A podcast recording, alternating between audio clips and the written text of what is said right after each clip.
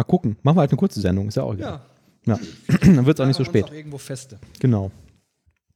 Ich spiele mal die Musik. Spiel die Musik.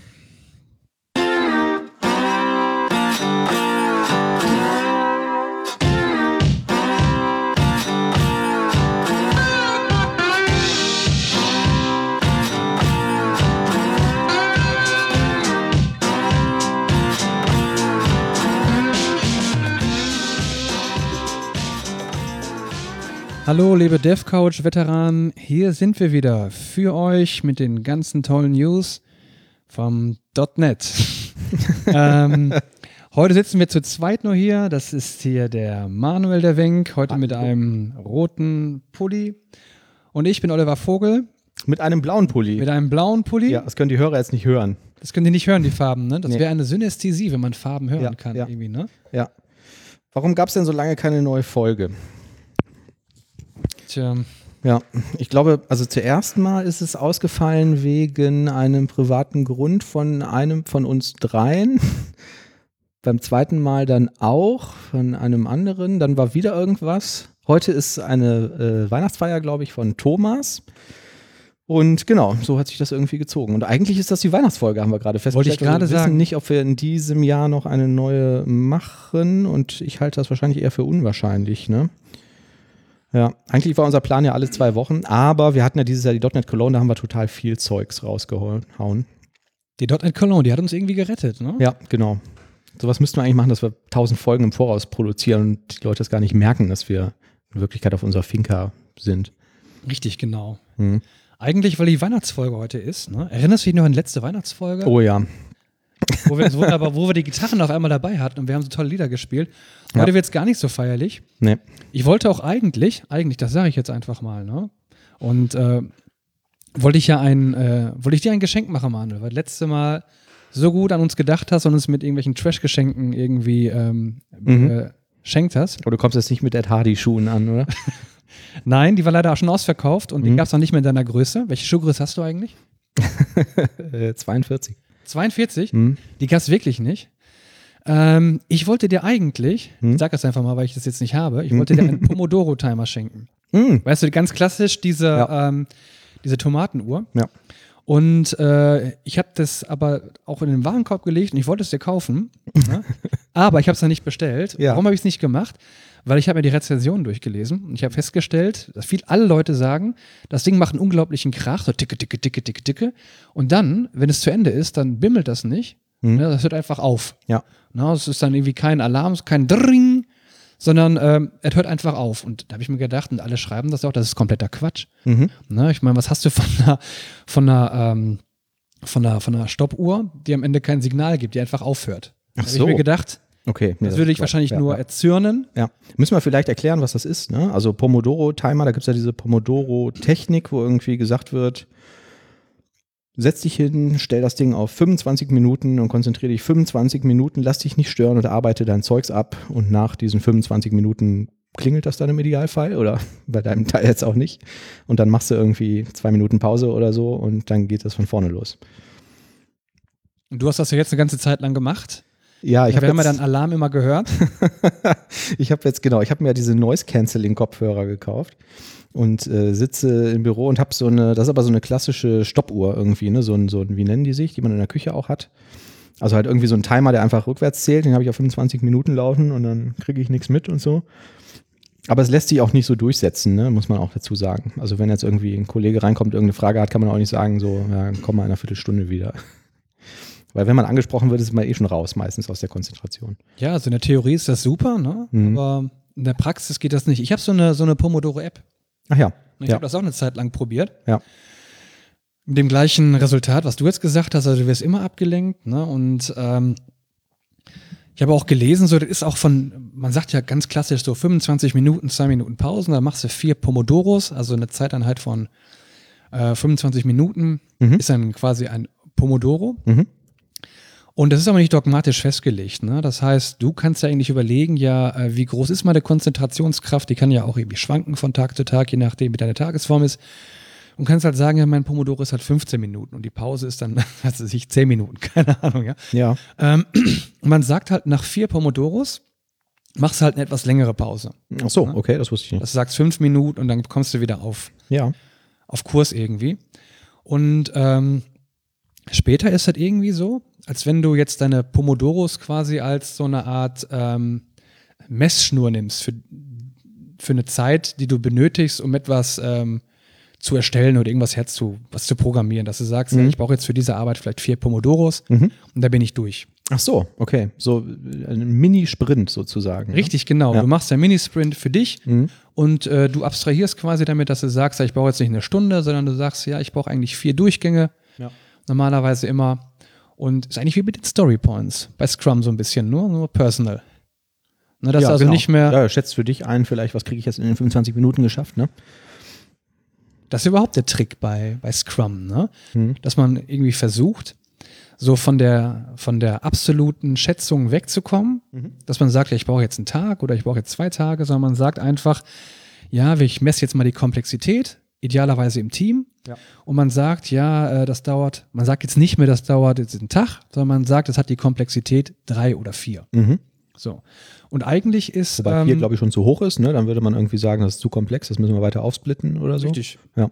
Eigentlich waren das acht. Ich weiß auch nicht. Ich weiß auch nicht Zu mehr. selten gemacht. Ja. Ich weiß, in der Theorie ist das immer gut und das klingt total gut, dass man dann sagt, so, äh, wir gucken mal, wie viel wir schaffen. Ja. Und am Ende, nach drei Sprints oder so, äh, haben wir ungefähr eine Punktzahl, die wir als Team schaffen. Mhm. Und äh, man weiß ja nicht genau Bescheid, aber irgendwie macht das keiner. also zumindest da, wo ich jetzt war bis jetzt. Ja. Höre aber immer, dass es ziemlich gut funktionieren soll. Das Problem ist natürlich, dass da, wenn du konkret Scrum irgendwie leben willst, dann ähm, die, das gesamte Unternehmen das mittragen muss. Ne? Und dass du dann idealerweise, wenn du es jetzt komplett nach Lehrbuch machst, und ähm, das bietet sich ja an, oder sollte man dann vielleicht auch so machen, diesen Scrum Master brauchst, dessen ähm, höchstes Ziel es ist, ähm, wie ich in einem Scrum-Buch gelesen habe, ähm, oder die höchste Ehre für den Scrum Master ist es, äh, entlassen zu werden weil er die Leute alle so genervt hat ne? und nur bei den abhängigen Abteilungen steht und irgendwie sagt, ihr macht den Release kaputt, ihr müsst das ändern, ihr müsst anders arbeiten, ihr müsst das und das machen.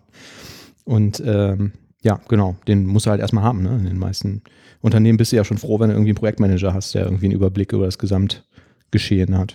In den meisten Projekten ist man vielleicht sogar schon froh, wenn man sowas wie einen Sprint hat. Oder eine Anforderung. Eine Anforderung, genau. Ja, Ja. oder irgendwelche ähm, Abnahmekriterien, ja, die nicht Open-End sind. ja, genau. Ja, aber ich meine, so dann hapert es teilweise so an der Rückendeckung, die man hat. Ne? Irgendwann, wenn man so gerade anfängt als Scrum Master, die Leute sagen, wir machen das jetzt so und dann äh, stellt man vielleicht doch fest, dass das ziemlich unangenehm ist, dann wird das immer wieder so ein bisschen weiter zurück relativiert, dass man dann Ende genau dasteht, wo man vielleicht am Anfang ist. Ja. Abgesehen davon, dass man vielleicht morgens irgendwelche Stand-Up-Meetings hat. Das stimmt, genau. Ja, trotzdem sollte man es auf jeden Fall kennen. Und ich glaube, was sich ja auf jeden Fall durchgesetzt hat, ist sowas wie agile Softwareentwicklung. Ne? Also das macht ja wahrscheinlich mittlerweile fast jeder, ne? dass du halt irgendwie ähm, in Zyklen auch reagieren kannst und deine Ausrichtung ändern kannst und so und nicht irgendwie zwei Jahre lang ein komplexes Anforderungsdokument schreibst und das zwei Jahre lang abarbeitest und am Ende merkt man, dass die Software nicht die ist, die man sich eigentlich vorgestellt hat. Ne? Ja, aber agil ist ja dann auch so ein geflügeltes Wort irgendwie, ne? Unter agil. Ja. Ne, Das klingt immer gut, wenn man sagt, ja, wir arbeiten ja agil und wir sind Mhm. ein agiles Team. Ja. Aber im Grunde, was, was steckt dahinter? ne? Das kommt so ein bisschen drauf an. So, man kann ja jetzt an diesen Kunden denken, wo wir mal waren, der das Wort verwendet hat, damit er sagt, dann muss ich ja keine Prozesse definieren. also ich denke, was wir mit Stolz behaupten können, Manuel, ist, dass wir, wir sind agil. Wahnsinnig, wahnsinnig, ja. Wir können jetzt auch über komplett andere Themen sprechen. Erinnerst du dich noch an ähm, die Geschichte, ist mir gerade noch eingefallen bei den Pomodoro-Timern äh, mit der Ampel? Wir hatten mal auf Monitoren so Ampeln stehen, die man auf Rot, Gelb, Grün schalten konnte, die signalisieren sollten, ob man gerade ansprechbar ist oder nicht. Das war so der Plan. So, wenn man dauernd gestört wurde in dem Prozess und dann hatte jeder seine Ampel auf Rot stellen, aber irgendwie am zweiten Tag hat das auch keinen mehr interessiert. Ähm, ja. Gibt es da nicht auch diese Clean Code Developer-Fraktion, die das wirklich ernst nehmen und die dann auch sich Armbändchen verteilen oder so? Mm, Ja, Clean Code, ne, ist ja wieder irgendwie das andere Genau. Thema, ne? Clean Code Das hatte doch ja. hier der Ralf Westphal mal ins Mhm. Leben gerufen. Ne? Ich Ja. komme jetzt darauf. Zu Hause die Armbändchen. Echt? Fand ich eigentlich auch ganz, ganz cool, so, ne? Diese, diese Paradigmen, die da so gibt es diese Seite eigentlich noch? Muss ich, mal, ich google mal parallel. Ähm, also diese generellen Prinzipien des Clean Code sind ja auch alle ähm, sehr erstrebenswert. Ja, clean code, clean-code-developer.de. Ähm, genau, und da gibt es dann äh, verschiedene Grade, die du erreichen kannst. Ne? So ein bisschen wie beim Judo oder so, wo du verschiedenfarbige Gürtel bekommst. Ähm, ja. Da gibt es doch, die Grundlage ist doch hier dieses, dieses Buch, The Clean Code Developer. Mhm. Nicht wahr? Richtig. Haben wir da nicht, ist das nicht auch in diesem Bücherlink vielleicht drin? sehr schön. Gute Überleitung sehr jetzt, schöne, ne? Sehr schöne Überleitung, ja, mh, dafür brauchen wir mehr. Genau, in der letzten Folge haben wir ähm, darüber gesprochen, da, äh, über eine Seite, die irgendwie die verbreitetsten Bücher auflistet, beziehungsweise die am häufigsten genannt werden in Stack Overflow-Fragen. Und ähm, da hat uns unser Zuhörer Jan drauf aufmerksam gemacht. Ja, äh, danke für den Link. Vielen Äh, Dank, lieber Jan. Genau, also ich lese gerade nochmal vor, irgendwie Jan schrieb, der Link auf die Top 300 Bücher war gut, danke für den Hinweis und die Sendung im Allgemeinen. Äh, wollte gerade nochmal da drauf, der Medium-Account, also die Seite, wo das drauf verlinkt war, wurde aber gelöscht. Eventuell, weil der Artikel eh nur geklaut hat. Äh, diese Version scheint mir das Original zu sein und ist auch gleich viel nerdiger. Ähm, dev-books.com ähm, ja, sieht wirklich so aus. Also ist eine Seite, die exakt das gleiche machen. Die haben irgendwie 40 Millionen Questions bei Stack, äh, über 40 Millionen Mhm. Questions bei Stack Overflow analysiert und ähm, haben die 5720 meistgenannten Bücher da drauf. Und das sind im Prinzip die Bücher, über die wir in der letzten Sendung dann gesprochen haben. Also wahrscheinlich war der Link wirklich irgendwie mehr oder weniger geklaut. Ähm, ja. Und da sehe ich gerade, Clean Code Developer ist auf Platz 3. Mhm, genau.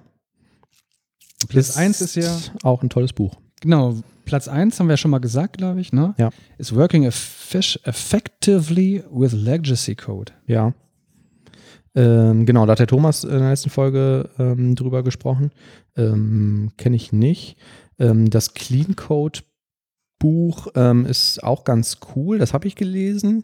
Ähm, allerdings glaube ich, dass es auch vielleicht für den Einstieg daran reicht, ähm, sich diese clean-code-developer.de einmal komplett durchzulesen. Und äh, wenn dort irgendwie Sachen nicht klar sind, dann kann man wahrscheinlich auch mal in das Buch reinschauen. Aber ich glaube, die Webseite ist da ein ganz, ganz guter Einstiegspunkt. Ähm, ich weiß auch nicht genau. Ich glaube, das hat, hat das Ralf Westphal ins Leben? Ja, steht auch auf, im Impressum drin. Mhm. Genau, der hat es damals initiiert. Ich schaue mir jetzt gerade dieses Balkendiagramm an, ne? Das Balkendiagramm der Bücher, über die wir Der gerade Bücher? Ja. Mhm. Und ich sehe gerade so, das ist ein toller Effekt. Du gehst halt darüber mit der Maus und dann wird das so ein bisschen gehighlightet. Aber eigentlich erfüllt das keinen Zweck. Ne? Ich hätte jetzt gedacht, so, du klickst da, das wird gehighlightet, du klickst drauf und dann navigierst du direkt zu dem Buch da unten. hin, Ja. Ne? Das geht aber nicht. Oder geht das nur bei meinem Chrome nicht? Äh, du hast recht. So, eigentlich hat dieser Effekt, dieser Highlight-Effekt keinen Sinn. Ne? Ja, ne? Also, ja. Ich meine, das ist jetzt so ein bisschen so wie, wie Xylophon spielen. Ja. Ne? So ist nette Ablenkung vielleicht oder was man tun kann, vielleicht wenn man die zwei Minuten Pause zwischen dem Pomodoro hat. Ja. Dann macht man das zwei Minuten und äh, ist wieder frohen Mutes. Ja. Können wir mal als Verbesserungsvorschlag vielleicht dahin schicken. Das stimmt, ja. Ansonsten, ähm, letztes Mal haben wir schon drüber gesprochen, so, da gibt es auch nicht mehr viel hinzuzufügen. Die Bücher sind auf jeden Fall äh, alle super. JavaScript zum Beispiel hier von Douglas Crockford ist ein tolles Buch, The Good Parts. Mhm. Ähm, fand ich, auch fand ich ganz cool. Das ist ein sehr dünnes Buch und die eine Hälfte ist halt irgendwie äh, so, ich zeige euch mal, wie JavaScript funktioniert und was daran gut ist. Und die zweite Hälfte ist so, und jetzt zeige ich euch alles, was äh, scheiße ist und was ihr besser nicht verwenden solltet. Ne? Mhm. Und äh, dann auch noch mit den Gründen, weshalb das irgendwie nicht so dolle ist. Aber richtig gut ist dieses Buch. Also ich meine, das ist eigentlich so ein Kanon, kannst du fast sagen, der aus zwei Büchern besteht. Das ist das erste, JavaScript The Good Parts. Und danach gibt es noch ein JavaScript The Patterns oder Patterns Library. Ähm, ja, ja, genau. Aus dem gleichen, ähm, vom gleichen Verlag, aus so ein ähnliches äh, Cover, JavaScript Patterns ist das, glaube ich, ne? JavaScript Design Patterns, ich weiß nicht genau. Irgendwie Ja. so. Und ich glaube, wenn man die beiden gelesen hat und man hat das ein bisschen sich eingeübt oder so, dann ist man schon ziemlich fit Ja, da drin. Ne? glaube ich auch. Also für den Einstieg in JavaScript auf jeden Fall. Ähm, mir- ganz cool. Ich habe übrigens letztens, Hm? also ich habe mir auf Instagram habe ich mir so einen Typen abonniert. Ne? Der heißt John Lee. Mhm. Na, und das ist irgendwie so ein, so ein Business-Guru irgendwie, der postet eigentlich nur irgendwelche Sprüche so und meistens sind das ist das irgendwie Bullshit, was er da so sagt. Ne? Ja, Instagram aber so, halt, ja. aber so eine Sache, die fand ich mal wirklich mal ganz gut, ne? wo er gesagt hat, ja, wir hat wieder diese 80-20-Regelung, das Pareto-Prinzip genommen und hat gesagt, Was ist das? wie? 80-20? 80-20 Pareto? ist doch dieses, diese, dieses klassische ähm, Prinzip, wo man im Grunde genommen sagt, so ja, du brauchst ähm, 80 Prozent oder brauchst 20 Prozent, jetzt, du kannst es auf verschiedene Bereiche beziehen, ja. Für die äh, Entwicklung würde das bedeuten, ähm, du brauchst 20 Prozent der Zeit, um vielleicht 80 Prozent der Anwendung zu implementieren. Ach so. Ne? Und die ja. restlichen 20 Prozent, Mhm. ja, da gehen dann wahrscheinlich 80 Prozent der Zeit Ja. drauf. Mhm. Und das kannst du halt, das ist halt ein Prinzip, das durchzieht eigentlich alles, Ja. was im Grunde genommen. Ne, hier, du sagst halt, kannst du aufs Kochen beziehen, dass du sagst, so, okay, ähm, 20 Prozent der Zeit, ne, da koche ich das Zeug und 80 Prozent der Zeit ist Aufräumen. das weiß ich so, ne? Ja. Du kannst es, und das Interessante ist, also es, es stimmt auch meistens immer, ne? Kannst du auf alles beziehen. So, und jedenfalls, ähm, was er gesagt hat, so 80 Prozent, mh, da geht es halt um die Klärung der Frage why, also warum. Und 20 Prozent ist dann halt how. Okay. Das heißt so, ähm, wie ich das richtig verstanden habe, bedeutet das, ach, dass es sich ähm, wirklich Sinn macht, zu 80 Prozent zu versuchen, das Ding zu verstehen komplett. Mhm. Ne? Und die restlichen 20 Prozent, also die Umsetzung, ist halt der kleinere Teil. Aber das meiste sollte draufgehen, die Grundlage zu schaffen, sich zu überlegen, ja, warum ist die Sache so? Mhm. Ne? Und wie gehen wir vor? Ja. Und äh, wie gehen wir halt darauf vor, ist dann halt die einfachere Frage. Ja. Wie kam ich da jetzt drauf? Ähm, du hast auf Instagram jemanden abonniert. Ah, genau. propagiert. Ich kam ja. darauf, ne, Hm. weil ich mir gedacht habe, so ja, mit diesem JavaScript, das ist ja manchmal so ein bisschen, wie soll ich sagen, JavaScript ist ja so eine Sache. ne? Und ähm, man arbeitet sich in viele Sachen vielleicht so quick und dirty rein. Ne? Vielleicht nicht unbedingt JavaScript, sondern auch in alle anderen Sachen. Ja. Und äh, versucht dann damit zu arbeiten. Aber Mhm. teilweise ist es lohnenswerter, dass man sich wirklich relativ tief in Materie einsteigt, sich damit vielleicht genauer beschäftigt und dann ähm, läuft man vielleicht in weniger Sackgassen rein und die Umsetzung ist wesentlich einfacher. Mhm. Das kann gut sein. Wo wir gerade beim Thema Sackgasse sind. Ich habe ähm, vor einer Woche zum ersten Mal einen Film, eine Serienepisode im Microsoft Store gekauft, der bei Windows dabei ist. Folgende Geschichte. Lass es Larry, die Mhm. Serie. Großartige Serie. Ja, genau. Quasi das, die Inspiration für Pastewka, die deutsche Serie, ne, das ist dann das amerikanische Original, ähm, heißt im Englischen Curb Your Enthusiasm. Und ähm, ich hatte die erste Staffel schon irgendwo, habe sie aber nicht mehr gefunden und habe dann auf der auch tollen Webseite Wer streamt es, Mhm. kennst du das? Ähm, danach gesucht und ge- geschaut, wo kriege ich das eigentlich her? Stellt sich raus, nirgendwo. Du kannst irgendwie die DVD-Box kaufen für 80 Euro. Ähm, oder Sky, da hast du es, glaube ich, gesehen, ne? habe ich aber nicht. Oder äh, du gehst auf den Microsoft Store und kaufst es dir da. Und jetzt hatte ich die erste Folge, ähm, hatte ich noch bei Amazon gekauft, einzeln. Also die erste Folge, die erste Episode der ersten Staffel. Und die hatte ich auf Englisch und wollte erst die zweite Staffel sehen, auf Englisch. Und ähm, wie gesagt, sagte dann diese Seite, wer streamt ist, ja, kriegst du im Microsoft Store. Und dann habe ich mir gedacht, ja geil, da habe ich eh noch nie was gekauft. Oder, nee, habe ich schon mal, aber schon seit längerer Zeit nicht mehr. Und auch noch nie einen Film oder so. Probierst du das mal aus. Ich habe ein Microsoft Surface Book. Ähm, da war vorinstalliert ein deutschsprachiges Windows, was ich manuell auf Englisch umgeschaltet habe, weil halt alle möglichen Blogs und so, die sind ja dann auch meistens auf Englisch und dann ist irgendwie dieser äh, Bruch für mich irgendwie mal leise. Ich installiere auch immer Visual Studio auf Englisch und so, ne, um das einfach, weil alle Stack Overflow-Artikel beziehen sich auch immer auf das Englische. Und ähm, habe das also umgestellt starte auf diesem umgestellten Laptop den Microsoft Store und bekomme eine deutschsprachige Startseite angezeigt. Klicke oben rechts ähm, auf die Suche und trage ein äh, Curb Your Enthusiasm. Also ich habe nach dem englischen Titel gesucht, habe das auch gefunden und gesehen, ach, Folge 2, 2,99 Euro, investierst du mal, ein Klick, zack, gekauft, super, hat ganz gut funktioniert.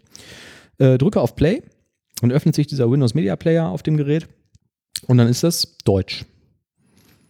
Ähm, da steht auch Lasses Larry drüber. Der Ton ist deutsch. Und dann habe ich eine Weile gesucht, wo kann ich denn hier die Sprache umstellen? Stellt sich raus, kann ich nicht. Das ist, ich habe die deutsche Episode bekommen, obwohl ich die englische im Store gekauft habe. Du wolltest die englische aber auch haben. Ich wollte die englische haben, genau. Ja, ich wollte es im Originalton haben. Ich konnte keine Untertitel aktivieren und ich konnte die Sprache nicht umschalten. Und ich gedacht, ja, ist ja doof. So, jetzt habe ich eigentlich das bekommen, was ich gar nicht gekauft habe. Was macht man da? Ich habe das bei Amazon, hatte ich das schon mal. Da kannst du bei Amazon auf die Seite gehen und sagen, ja, pff, möchte ich es zurückgeben. Und ich glaube, ich weiß nicht, ob das ein gewisser zeitlicher Zyklus ist oder so, in dem du das machen kannst, aber es war auf jeden Fall kein Problem. Zwei, drei Klicks gemacht, irgendwie Grund angegeben, dann kannst du es zurückgeben. Neulich habe ich bei Steam äh, Spiele gekauft, wo sich dann hinterher, das Wochen später auf der Kreditkartenabrechnung habe ich gesehen, was, warum war das so teuer? Die waren doch im Angebot. Ähm, ich weiß nicht, wer da irgendwie einen Fehler gemacht hat. Ich konnte bei Steam nachträglich sagen, ich möchte das zurückgeben obwohl ich die Spiele schon installiert habe. Dann wollte ich das entsprechend auch bei Microsoft Store machen. Stellt sich raus, geht nicht. Hm. Also ich habe eine, hab einen Link bekommen mit dem, mit dem Kauf und dann war da also eine E-Mail bekommen, wo ein Link drauf war. Wenn es Probleme gibt, klickst du hier auf den Link. Ich klicke auf den Link, mein Browser öffnet sich, kommt eine Fehlermeldung irgendwie von, von Microsoft.de, oh, ist irgendwas schiefgelaufen, wir können dir nicht helfen. Mhm. Ähm, habe das mit verschiedenen Browser äh, probiert, es funktionierte nicht. Ich habe im Store, in der Store-App nach Supportnummern gesucht, nach Kontaktoptionen, nichts gefunden. Zurückgeben über den Store ging nicht. Also habe ich die Hotline angerufen. ich mache ja diesen Fehler regelmäßig. Ne? Und ich weiß nicht, ob Zuhörer dieses, dieses Gefühl kennen, wenn man etwas will von einem großen Anbieter und hat so dieses verzweifelte Gefühl, dass man vollkommen machtlos ist. Wenn man zum Beispiel mal bei DHL anruft und irgendwie was wissen will, was jetzt mit dem Paket passiert ist, was verschwunden ist oder so, keine Chance, bis du allein die Nummer raus hast. Auf jeden Fall habe ich da angerufen, kommt so ein Voice-Computer von Microsoft. Und da wird halt erstmal gefragt, was du eigentlich möchtest. Und ich habe zu dem Zeitpunkt noch gedacht, das, was ich hier jetzt gerade habe, ist ja eigentlich ein technisches Problem. Weil ich habe das Englische gekauft und ich kriege aber das Deutsche. Und ich glaube, dass das irgendwas mit meinem deutsch-englischen Windows zu tun hat. Also habe ich mich da durchgehangelt ich habe eine Stoppuhr laufen lassen, ungelogen, zehn Minuten habe ich nur Einsen und Nullen gedrückt, um dann am Ende zu hören, ja, pass mal auf, du hast jetzt gerade gesagt, du hast ein technisches Problem mit Windows, wir bieten aber gar keinen kostenlosen Support an, also geh auf diese und jene Webseite und bezahl hier erstmal was, damit wir dir da helfen können. Dann habe ich wieder aufgelegt. Dann habe ich nochmal angerufen und habe an der Stelle schon überlegt, ob ich mein Diktiergerät starten soll, um einfach mal aufzunehmen, was man da alles gefragt wird und so. Und ähm, hab dann, habe es dann aber geschafft, aber auch wieder nach echt langer Zeit, ne, wo dir irgendwie gesagt wird, ja, wir nehmen das auf. Drücken Sie ja, wenn Sie das, äh, drücken Sie eins, wenn Sie das möchten, drücken Sie zwei, wenn Sie das nicht wollen. Ähm, was haben Sie denn für ein Problem? Ne? Haben Sie neun Optionen. Ne? Das, was man selber will, ist natürlich immer das Letzte und so. Ewig lange mit diesem blöden Voice-Computer da rumgekaspert, bis ich es geschafft habe, zu sagen, ich habe ein Problem mit einem Kauf im Microsoft Store. Das war ähm, relativ spät. Dann habe ich eine relativ schlecht deutsch sprechende Mitarbeiterin erreicht. Ich habe jetzt auch nicht gefragt, wo ich da rausgekommen bin. Es klang irgendwie wie so ein Callcenter in Bratislava. Und habe auch jetzt, also ich übertreibe nicht, 45 Minuten habe ich mit der Frau telefoniert, um ihr mein Problem zu erklären. Zwischenzeitlich sagte sie dann, ja, dann brauche ich mal ihre Mailadresse. Dann habe ich gesagt, ja, das ist die und die. Ne? Und sie gesagt, ja, das habe ich leider nicht verstanden. Können Sie mir das buchstabieren? Dann äh, musste ich das buchstabieren. Sagte, ja, das ich, können Sie mir das so buchstabieren, so M wie Martha, W wie Walter, E wie Emil und meine E-Mail-Adresse ist relativ lang und dann wollte sie, dass ich den Titel des, der Sendung buchstabiere, also der Episode, die ich da gekauft habe. Und Curb Your Enthusiasm, das dauert einfach eine ganze Weile, bis man das alles durch. Und zwischenzeitlich war sie immer wieder weg und sagt, ja, Moment, ich muss gerade nachgucken, bleiben Sie kurz dran und so. Es war furchtbar. Also ich habe mir dann auch währenddessen gedacht, ey, soll ich jetzt nicht einfach mal auflegen? Ey, wir sprechen hier über 2,99 Euro. So, jetzt habe ich irgendwie gelernt, sowas darf man im Microsoft Store halt nicht kaufen. Ähm, fertig, ne? Aber ich habe es dann bis zum bitteren Ende durchgezogen. Und jetzt kommt's. Am Ende sagte mir die nette Dame dann, ja, passen Sie mal auf. Das, was Sie jetzt hier gekauft haben, das gibt es im deutschen Microsoft Store nicht. Und Sie sprechen jetzt hier gerade mit dem Support für den deutschen Microsoft Store. Und ich habe gefragt, wieso? Ich habe doch den Microsoft Store geöffnet in Deutschland auf meinem prinzipiell deutschen Gerät und habe danach gesucht, habe das doch gekauft. Ich dachte, ja, das gibt es hier aber leider nicht und ich würde Ihnen das gerne erstatten. Die Erstattung funktioniert aber so, dass ich das hier suche und dann auf Erstatten klicke und ich finde diesen Artikel nicht. Ich kann Ihnen das nicht erstatten. Es tut mir echt leid. Dann habe ich gesagt, ja, was soll ich jetzt machen? Ja, jetzt müssten Sie äh, leider bei Microsoft in Irland oder den USA anrufen. Ich weiß nicht, aus welchem Store das jetzt verkauft wurde und dort anrufen und die gleiche Prozedur nochmal machen, damit die Ihnen dann die 2,99 Euro erstatten. Ich war echt sauer. Und ich habe, also ich habe das nicht gemacht, aber beim nächsten Mal, wenn ich so einen Anruf mache, lasse ich sofort irgendwie das Diktiergerät mitlaufen. Ähm, das ist einfach ähm, frustrierend. Furchtbar. Gibt es da nicht irgendwie so eine, also meistens ist es ja so bei Callcentern, dass du da irgendwie diese, diese, ähm, dieses Regelsystem durchbrechen kannst, indem du die ganze Zeit sagst, Mitarbeiter, Mitarbeiter, Mitarbeiter. Mhm. Oder irgendwie äh, irgendwas murmelst, irgendwas, irgendwas machst. Ja, kenne ich auch, ja, ja, genau. Wird man ja. doch normalerweise direkt durchgeroutet zu einem, ähm, zu einem Mitarbeiter. Ja, kann ich ein bisschen was zu erzählen. Ich habe ja früher bei einer Firma gearbeitet, bei Siemens, die so Callcenter-Software gemacht haben. Wir haben auch diese IVRs verkauft. Das sind diese Geräte, Interactive Voice Response, äh, wo du quasi dann so Workflow-Systeme hast und dir das zusammenklickst. Ne? Und am Ende wird halt dann eine Entscheidung getroffen, in welche äh, Queue das jetzt eingereiht wird. Ne? Also in welchem Callcenter dein Call landet und was dem Mitarbeiter dann angezeigt wird. Und die haben, da hast du recht, häufig so einen Fallback ähm, wenn die eine Spracherkennung haben, ähm, ist der geheime Trick einfach zu singen. Ne? Also wenn die irgendwie sagen, bitte nennen Sie uns Ihre Postleitzahl, dann singst du einfach, äh, draußen ist es so schön und bla bla bla bla bla bla. Und dann macht diese Software, weil das im Workflow so definiert ist, häufig einfach so einen Loop und sagt, ich habe es leider nicht verstanden, können Sie das bitte nochmal sagen? Und wenn du dann das wieder und eventuell noch ein drittes Mal wieder irgendwas völlig Unverständliches singst, dann äh, wird das auf so eine ähm, Failure-Queue äh, geleitet und dann hast du häufig direkt einen Menschen dran. Ging da nicht, ich konnte nur Zahlen drücken. Ja, schade, ne? Aber ich habe ja mit einem Menschen gesprochen, der konnte mir ja trotzdem nicht helfen. Und ich war am Ende echt wahnsinnig frustriert, weil das hat wirklich, wirklich lange gedauert. Und ähm, ich hätte jetzt auch einfach von dieser Mitarbeiterin erwartet, dass die gesagt, Sie auf, ich schreibe mir das Problem auf und ich kläre das jetzt für Sie und am Ende kriegen Sie das erstattet. Nee, aber dann dem Kunden, der jetzt da seit einer Stunde in der, in der Schleife ist und also es ist wirklich, ne, ich habe ähm, 15 Minuten gebraucht, um die ranzukriegen und 45 Minuten mit der gesprochen. Ähm, um dann diesen Kunden irgendwie jetzt irgendwie glücklich zu machen und zu sagen, ja, ich kümmere mich darum und dann rufe ich sie zurück oder so oder schreibe ihnen eine E-Mail und ich erstatte ihnen das. Keine Chance. So, und dann irgendwie jetzt rufen sie nochmal in den USA an. Hallo? Also, Aber weißt du, wie der Trick ist im Umgang mit diesen Callcentern? ja, schieß Man los. ruft da einfach nicht an. Sondern, sondern- schreibt einen Brief. Man schreibt entweder einen Brief oder eine E-Mail. Dann Mhm. kommt das quasi zu einem Team, das sich irgendwie qualifiziert hat, durch besondere Leistungen wahrscheinlich irgendwie dem Druck entgangen zu sein. Die sitzen dann schön in einem Büro ohne Ja, Fenster und dürfen dann, Eskalationsteam. richtig, die dürfen dann diese E-Mails schreiben. Ne? Und, Ja. und die kümmern sich dann darum meistens. Ja. Ja, sollte ich vielleicht mal machen, oder? ich will meine nicht schon. 2,99 zurückhaben. Apropos, ähm, Ich kann ja dann ähm, auf diesen Podcast verweisen. Dann muss ich das nicht aufschreiben. Ne? Schreibe ich einfach einen Link rein. Hören Sie sich das bitte mal an und geben Sie mir das Geld zurück. Ja, so meistens, die, die machen da nichts anderes. Ne? Die äh, machen dann halt diese Backoffice-Tickets auf und Ja. die klären das dann für Ja, dich halt ja. irgendwie. Und irgendwann kommt eine Lösung raus und die müssen dir irgendwie eine, eine Lösung präsentieren. Ne? Die müssen dann irgendwie sagen, so, ja, äh, wir können das nicht machen, aber es gibt jetzt einen Gutschein oder irgendwie sowas. Ja. Ja, ich meine, jetzt, wo wir irgendwie festgestellt haben, wir kriegen sowieso keinen MVP-Titel, weil äh, Microsoft sagt ja irgendwie, Podcast kennen wir nicht, ähm, können wir ja auch nochmal darauf hinweisen. Ich frage mich halt immer, warum ähm, hat Apple diesen, diesen fetten Store und verkauft da drüber signifikant Zeug ähm, und Microsoft nicht? Äh, ich habe jetzt mittlerweile den Eindruck, weil das halt einfach wahnsinnig schlecht funktioniert bei denen. Also warum ist das nicht so wie bei jedem anderen Store, wo ich sagen kann, äh, Fehlkauf, äh, Refund bitte? Nö, geht nicht. Haben die nicht. Tja, da müsste Und- man vielleicht die Prozesse von Microsoft kennen, ne? wie die intern sowas handeln. Also mir kommt das sowieso bei denen vor, das ist so unglaublich komplex. Ja. Ne? Also wenn du da eine MSDN-Subscription hast und du willst das jetzt irgendwie äh, Ja, verknüpfen mit deinem Konto oder mal, oder das ändert sich vielleicht sogar Ja, mal, ja. ja. dann bist du doch, ja. da bist du schon lange dran, das irgendwie rauszuklammern. Allein schon diese 500 Millionen verschiedene Webseiten von denen. Dann haben die einen Store, das kann ich auch noch kurz erzählen.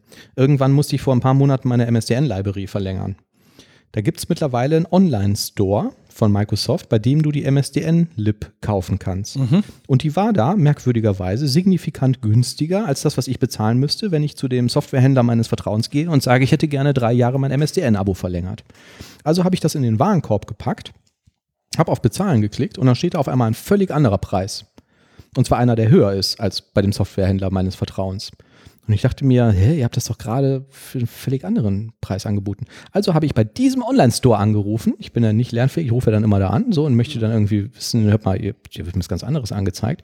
Und habe dann auch feststellen müssen, ähm, die wissen das nicht. So, die haben gesagt, MSDN auf unserem Store? Nee, wissen wir gar nicht. Wie sind denn da hingekommen? Ne? Ja, ich habe auf den Store geklickt und habe MSDN angetönt. Ach ja, jetzt sehen wir es auch. Ja, nee, da müssen Sie bitte woanders anrufen. Ne? Wieder die gleiche Nummer, so rufen Sie bitte beim MSDN-Team an. Habe ich gemacht, ruft mich eine Frau zurück, schon mal eigentlich äh, ganz cool. Ich habe die zuerst nicht erreicht, auch merkwürdig. Ich rufe bei der Support-Nummer für MSDN-Abos an, werde weitergeleitet zu der privaten Mailbox eines Mitarbeiters von Microsoft. Ich habe den Namen vergessen, war irgendeine Frau. Und ähm, habe ich es auf die Mailbox gesprochen, so dass ich jetzt, habe ich jetzt, also ich habe irgendwie gefragt, so, Entschuldigung, habe ich jetzt verwählt? Ne? Ich wollte jetzt eigentlich den MSDN-Support haben. Ne? Ähm, die hat dann aber zurückgerufen am Tag drauf und ähm, hat mir halt erklärt, dass ich dass ich völlig andere Preise bezahlen müsste und sie wüsste auch nicht, wie das da auf diese Store-Seite kommt. Ne? Und das geht halt irgendwie nicht. Und ähm, die habe ich dann hinterher nochmal versucht zu erreichen. Da war dann eine Mailbox dran, wo ich irgendwie gehört habe, dass diese Mitarbeiterin nicht mehr in dem Unternehmen arbeitet. ich, ich laufe da immer irgendwie gegen Wände. Das finde ich. Du machst aber auch immer den gleichen Fehler, da wirklich anzurufen, ne? Ja, und nicht einfach zu sagen, ach, drauf geschissen, dann kaufe ich halt woanders. Du glaubst halt irgendwie noch an das Gute. Ja, ich möchte diesen Unternehmen vielleicht auch helfen, ihre Prozesse irgendwie zu Ja, ja. besser zu gestalten. Ne? Aber es ist einfach, man fühlt sich so wahnsinnig ähm, ohnmächtig dabei. So ein bisschen so wie Don Quixote, ne? Dieser Ja. Kampf Ja. gegen die Windmühlen. Ne? Ja, ja. Übrigens, wo du gerade das gesagt hast mit Postleitzahlen singen, Mhm. ne? weißt du, welche Postleitzahl ich mir, ähm, welche ich auswendig gelernt habe? Die von dem Ort Kotzen. Richtig, genau. Kenn ich auch. 14715. 14715. 14715. Immer Mhm. wenn ich gefragt werde, so, ne, dann sage ich halt, oder ich versuche mich dann zumindest an diese Postleitzahl zu erinnern. Mhm. Das klappt manchmal. Das hast du mir schon mal erzählt. Und bei mir ist es auch immer so, wenn ich höre, dass die Leute vor mir in der Warteschlange nach der Postleitzahl gefragt sind, hole ich auch mal schnell mein Telefon raus und google nach dieser Postleitzahl von diesem Ort. Ich stelle mir das auch ganz witzig vor, wenn dann eine signifikante Anzahl von Leuten beim Mediamarkt kauft, die in Kotzen wohnen.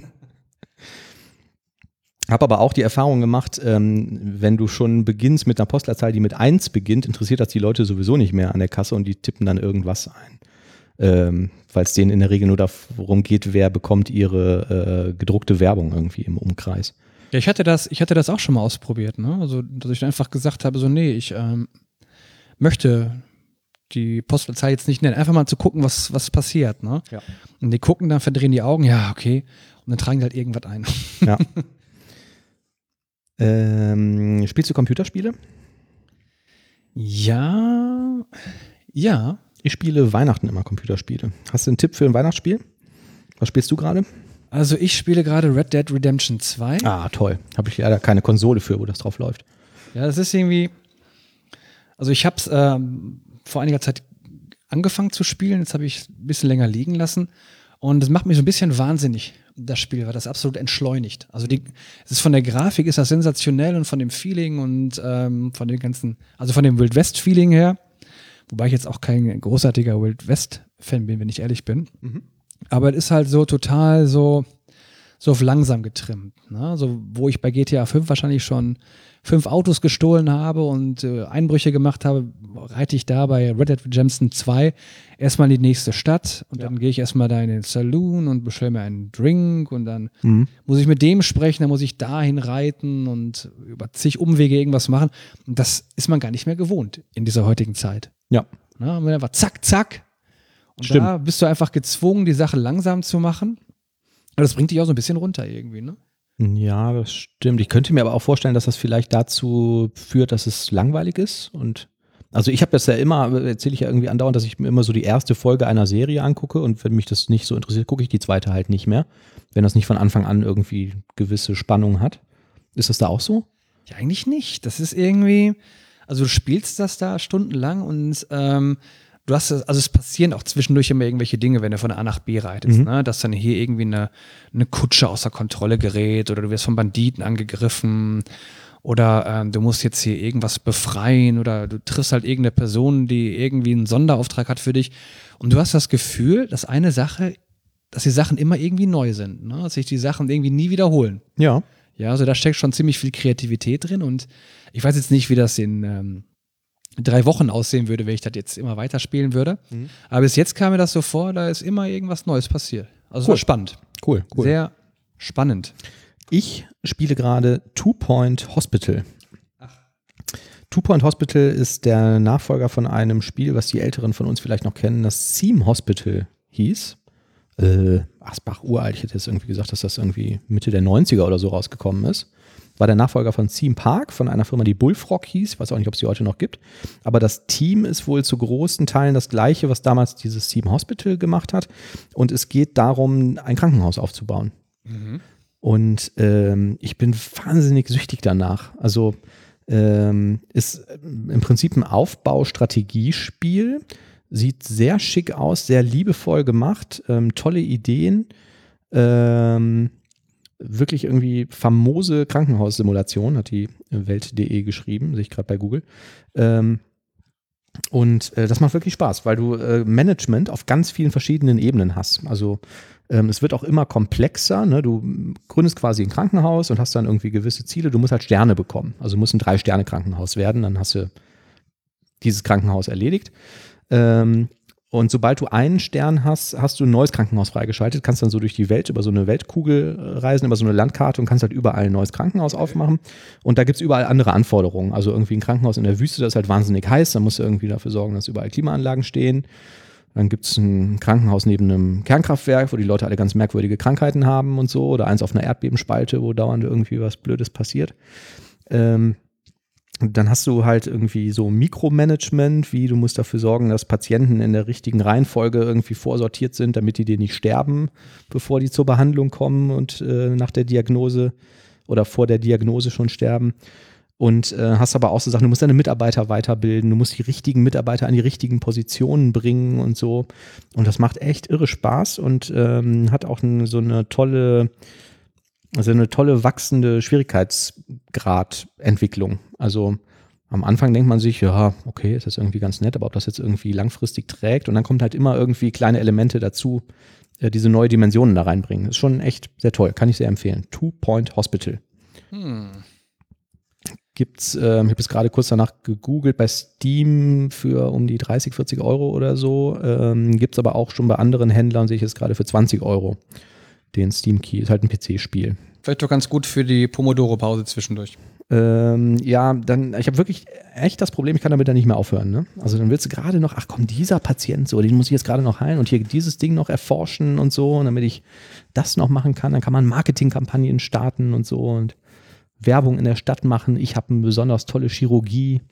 Ähm, ja, tolle Sache. Ich habe jetzt gerade mal geguckt auf Hm. Wikipedia, was mit der Firma Bullfrog passiert ist. Ach ja, Die gibt es nicht mehr. Seit 2001. Mhm. Äh, die ist gemerged worden in Electronic Arts UK. die Electronic Arts kauft, glaube ich, alles auf. Ne? Kauft alles auf irgendwie, ne? Ja.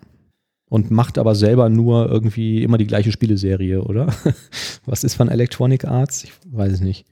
Da spielte doch Peter Molyneux, spielte doch eine wesentliche Rolle bei Ja. Bullfrog, ne? Ja, ja, genau. Cooler Typ.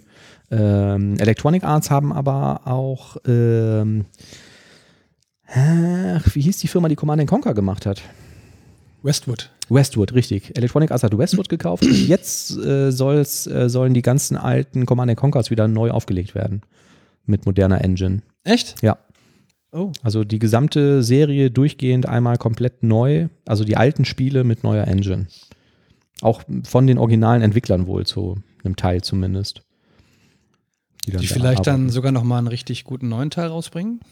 Würde sich vielleicht auch anbieten. Ne? Oft ist ja die Mechanik dann mittlerweile schon so ein bisschen altbacken, wenn man jetzt so moderne Spiele spielt. Ich habe auch ein bisschen Siedler, da gibt es jetzt auch so ein äh, Paket von, wo alle Siedlers für moderne Geräte nochmal drauf sind, aber man merkt da auch schon, dass viele Sachen macht man heute einfach irgendwie nicht mehr so. Ne? Das ist so ein bisschen, man merkt schon, dass es unmodern ist, auch wenn die Engine mal gepimpt wurde. Wie ist das? Es heute eigentlich noch Richtig Echtzeitstrategie? Ja, hier dieses Ähm, StarCraft. StarCraft, ne? StarCraft 2, ja. Auch ein tolles Spiel, spiele ich auch ab und zu mal. Aber relativ selten.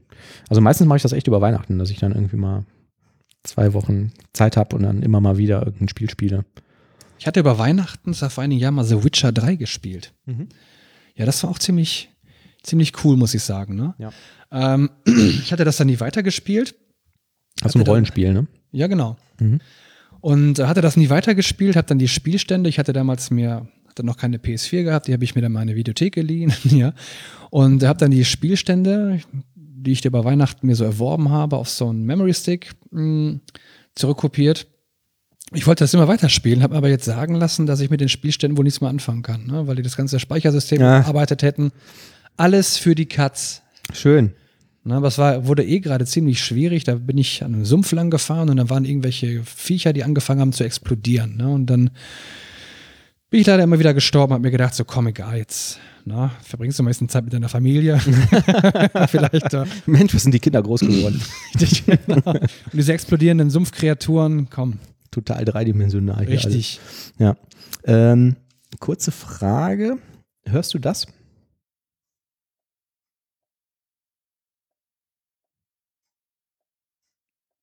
Ich höre jetzt gerade, wie du mit der Maus klickst. Meinst du das? Ja, du hast es gehört, ne? Ähm, es begab sich vor äh, zwei, drei Wochen oder so, ähm, klingelte es an der Tür und der Postbote gab mir ein Paket von Amazon und ich habe mir gedacht, hey, ich habe doch gar nichts bestellt. Ähm, macht es auf und da drin befand sich eine Maus von der Firma Logitech, adressiert an DevCouch Podcast. Aha. Ähm, ohne einen Zettel, ohne einen Absender, mit einer äh, Logitech-Maus, die als Ultra Silent angepriesen wurde. Mhm. Ähm, man hört die auch relativ, warte mal, ich kann die mal ausschalten, dann kann ich sie dir rübergeben. Ähm, man hört die wirklich relativ, also die ist wirklich relativ leise. Man hat zwar so ein haptisches Feedback, aber hört dieses Klickgeräusch kaum, wenn überhaupt. Ja, Oliver klickt gerade. Ähm, und ähm, ich habe mich gefreut und habe jetzt irgendwie in dem Moment gedacht, ist das ein Wink mit dem Zaunfall? Hat man vorher immer meine Maus so laut klicken gehört, weil sonst hatte ich immer eine andere, die mir zwei äh, ehemalige Kollegen mal geschenkt haben. Und ähm, äh, zweitens habe ich mich gefragt, wo kommt denn das her? also es war, war kein Absender dabei. Ich würde mich gerne bedanken äh, bei demjenigen, der mir das gesendet hat. Also wenn du zuhörst, schreib gerne mal in die Kommentare oder eine E-Mail oder so, falls du nicht öffentlich genannt werden willst. Äh, vielen Dank. Ich habe mich äh, sehr gefreut. Das ist jetzt die neue Podcast-Maus. Vielleicht kriegen wir auch eines Tages, wenn wir mal in der Bar sind und da den Podcast aufnehmen, vielleicht kriegen wir auch einen Drink spendiert. Möglich. Dieser Drink ist hier von diesem, Von diesem Mann da in der Ecke. von diesem bärtigen Mann mit der Hipsterbrille. Ja. Hä? Eben war er noch da. ich weiß auch nicht. Nee, ich habe mich gefreut. Vielen Dank. Ähm, sehr schön. Vielen Dank. Ja. Vielen Dank. Ja. Ähm, wo wir gerade beim Thema sind, ähm, Douglas Engelbart. Kennst du? Ich kenne nur Engelbert, das ist ein Sänger. Engelbart sagt mir jetzt nichts. Stimmt. Ich bin nicht neulich drüber gestolpert. Ähm, Douglas Engelbart ist so ein Computervisionär. Äh, 1925 geboren, 2013 gestorben. Und ähm, A hat der Mensch die Maus erfunden. Und zwar am 8.12.68, also vor ähm, einigermaßen genau 50 Jahren. Mhm. Ähm, was ja schon mal eine Leistung an sich ist. Und was dieser Mensch auch gemacht hat, ist etwas, was jetzt irgendwie sich Mother of All Demos nennt. Den Link dazu packen wir mal in die Show Notes. Diese Demo ist komplett ähm, aufgezeichnet. Dieser Typ hat mit seinem Team, ich weiß nicht genau, bei welcher Firma sie gearbeitet haben und warum die das überhaupt gemacht haben, ähm, quasi ja, eigentlich so die moderne Art entwickelt, mit einem Computer zu interagieren. Ähm, es gibt halt eine Demo, äh, da gibt es alles komplett bei YouTube oder auch auf dieser Seite, die wir verlinken, einmal ähm, aufgelistet, wo er quasi ja so eine Art Textverarbeitung irgendwie vorführt und dann gleichzeitig diese Maus, die er dann eben nebenbei wo mal erfunden hat, irgendwie zeigt und damit hingeht und irgendwie Texte kopiert und Copy und Paste macht und Sachen irgendwie ähm, einfügt und ähm, wenn du das heute irgendwie siehst, so ähm, denkst du dir, ja, pff, ist doch nichts äh, Besonderes. Ähm, die Besonderheit war aber, dass er es 1968 gemacht hat und es da sowas noch nicht gab. Mhm. Und erstmal fand ich das wahnsinnig beeindruckend, was die da alles gezeigt haben und ähm, wie das so, ähm, wie visionär die da damals waren. Und wie sehr das doch heute irgendwie an einem Zeug dran ist, was wir heute benutzen. Also irgendwie Word oder ganz normale Interaktion mit Klicken und Copy und Paste und so. Und B, kam mir das die ganze Zeit auch so ein bisschen beängstigend vor, weil der hat halt so eine sehr monotone Stimme und das ist so ein bisschen wie so ein Lied von Kraftwerk, was irgendwie immer so ein bisschen unmenschlich wirkt, so wenn er das irgendwie präsentiert und zeigt. Ähm, ja, kann ich äh, vielleicht nur empfehlen, sich das mal anzugucken oder zumindest irgendwie so die ersten zehn Minuten, dann weiß man schon, äh, worauf es hinausläuft. Sehr beeindruckend. Der Typ hat mal echt Pionierarbeit geleistet. Hat er noch irgendwelche Visionen gehabt oder Ideen, die er nicht umgesetzt hatte? Ähm, ich weiß, dass sein Team, ähm, das hatte ich noch gelesen, wohl zu einem großen Teil hinterher äh, abgewandert ist zu Xerox, diesem heute Druckerhersteller. Und die haben ja damals auch die grafische Benutzeroberfläche quasi erfunden und auch entwickelt, was sich dann Microsoft und Apple da bei denen quasi irgendwie alles abgekupfert hatten. Ähm, oh, werden wir dafür verklagt? Was sie, wovon sie sich haben inspirieren lassen bei Microsoft. Selbstverständlich, das wollte das nicht anders sagen. Also. Genau, also ähm, weiß ich nicht, ob er irgend, ob irgendwas das nicht umgesetzt wurde, aber die haben da, das waren echt so die Pioniere und ich war überrascht davon, dass ich den Namen noch nie gehört habe.